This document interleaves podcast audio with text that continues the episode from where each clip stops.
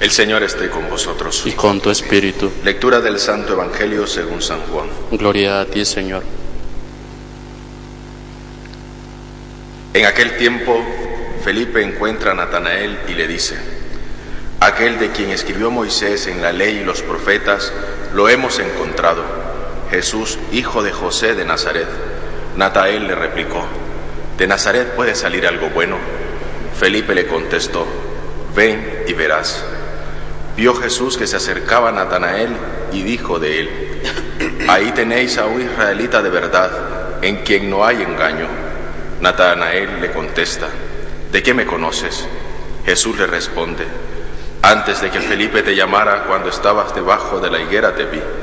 Natanael respondió, Rabí, tú eres el Hijo de Dios, tú eres el Rey de Israel. Jesús le contestó, por haberte dicho que te vi debajo de la higuera, de la higuera crees, has de ver cosas mayores. Y le añadió, yo os aseguro que veréis el cielo abierto y a los ángeles de Dios subir y bajar sobre el Hijo del Hombre. Palabra del Señor. Gloria a ti, Señor Jesús. Como decía al principio de la misa, San Bartolomé, eh, según la tradición, sufrió un martirio muy especial. Eh, es un martirio, no sé si se puede hablar de martirios más crueles que otros, pero eh, yo, creo que sí. No es lo mismo eh, dentro de que es terrible, no, no lo estoy justificando ni mucho menos ni quitando mérito, pero no es lo mismo que te corten la cabeza a que, como en este caso, te sometan a una tortura horrorosa, como era quitarle la piel estando vivo. Era una, una tortura que se solía hacer en el Oriente, sobre todo en, después se hizo mucho entre los musulmanes. Eh, repito, es una cosa de una crueldad y de un dolor eh, espeluznante. San Bartolomé fue uno de los apóstoles que sufrió martirio y le tocó padecer eh, esta horrible persecución. Ahora podemos reflexionar sobre lo que significa ese hecho. Primero, dar la vida por Cristo, estar enamorados de Cristo a tal punto persona como Él, Dios quiera que si nos tocara a nosotros, también nosotros, esté dispuesto a sufrir semejante dolor.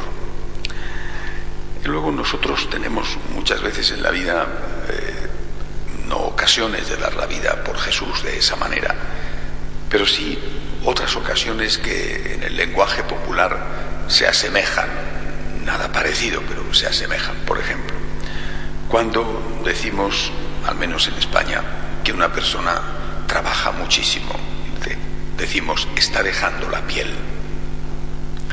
Cuando trabajas hasta el agotamiento, está dejando la piel. Es una expresión.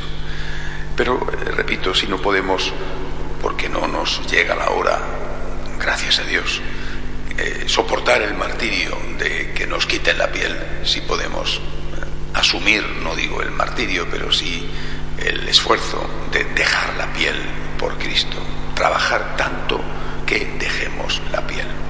Muchas veces he dicho que un buen franciscano de María termina su jornada cansado. Es decir, has trabajado y has trabajado mucho, estás cansado, lo has hecho bien. El Señor te dirá, ven, eh, bendito de mi Padre, siéntate a la mesa. Eh, has dejado la piel trabajando por Cristo, has sobrado bien, has sobrado como debía, has sobrado como correspondía. Seguramente no solo a un franciscano de María, sino a un católico. Otras veces en, el lenguaje popular, cuando alguien es eh, criticado, calumniado, eh, se dice, le están sacando la piel a tiras. Eh, no es, no es la misma expresión de antes, está dejando la piel, sino le están sacando la piel a tiras. Es una expresión que indica que le están calumniando, que le están hablando mal de él, es, es otro tipo de martirio con el que a veces nos vamos a tener que enfrentar. Sobre todo, yo creo que hoy todos los católicos, pero de una forma especial los sacerdotes, porque cuando eh, sigues a Cristo y con amabilidad y con misericordia presentas la verdad de Cristo, eh, con amabilidad, repito, y con misericordia, pero presentas la verdad, eh, inmediatamente te haces enemigos. Y esos enemigos se vengan, toman su venganza. Si pueden encontrarte un punto flaco, lo airean. Y si no, lo inventan.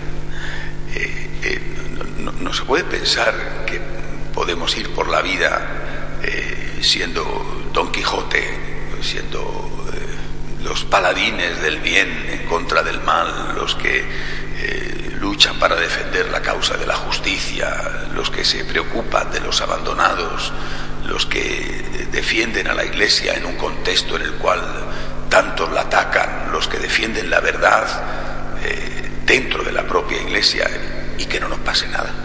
esto es de una ingenuidad eh, suicida.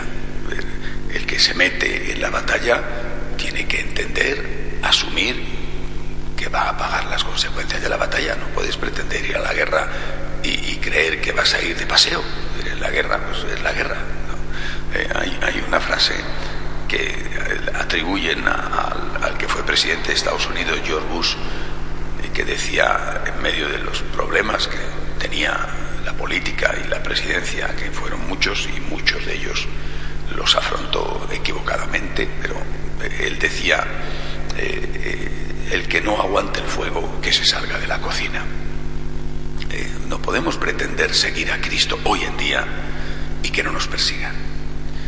No podemos pretender ser sacerdotes y que a todo el mundo le caigamos bien y que solo recibamos aplausos y que todo el mundo diga de nosotros qué estupendo es. Pues a veces no lo dirán con razón y otras veces no lo dirán sin razón o con poca razón. Pero desde luego lo que estamos viendo es que si tú eres eh, progresista, liberal, permisivo, el mundo te aplaude. Y si tú defiendes la verdad de Cristo, el mundo te ataca. Repito, te ataca poniendo en evidencia tus defectos o inventándolos, pero te ataca. Esto es dejarse sacar la piel a tiras. Así que cuando pensamos en San Bartolomé, Madre mía, ¿hasta qué punto amaba este hombre a Dios que soportó una tortura tan horrorosa? Yo no tengo que soportar esa tortura, Dios no lo quiera. Pero tengo que soportar otra parecida, trabajar hasta el agotamiento, dejar la piel, o aceptar que por defender a Cristo me saquen la piel a tiras a base de calumnias o de maledicencias. Pidámosle al Señor que nos llene de amor como llenó a los apóstoles y que nos haga fuertes y capaces de dar la vida por Él. De pie, por favor.